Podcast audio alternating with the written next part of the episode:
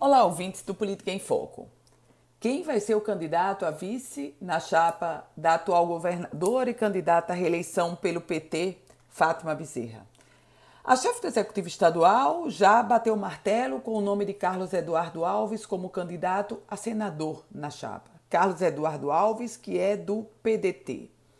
E a implicação, ou o nome que chega de Carlos Eduardo, ele traz reflexos de descartes. Por exemplo, o fato de ter fechado com Carlos Eduardo Alves automaticamente elimina, descarta a possibilidade do outro Alves, o Walter Alves, deputado federal, ser candidato a vice. Porque todas as pesquisas mostram que seria um over Alves numa chapa majoritária. O candidato a vice quem será? Vai permanecer Antenor Roberto, o atual vice-governador? Muito pouco provável.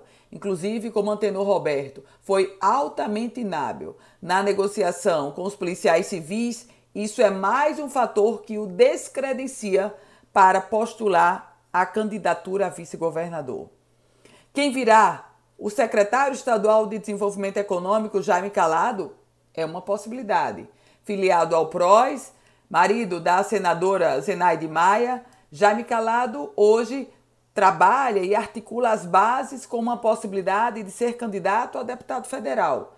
Mas ele próprio já disse que não descarta ser o candidato a vice na chapa de Fátima Bezerra.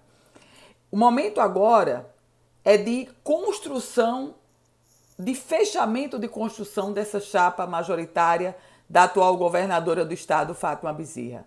E é a simples construção não quer dizer uma candidatura mais fácil. Aliás, em eleição não tem vida fácil.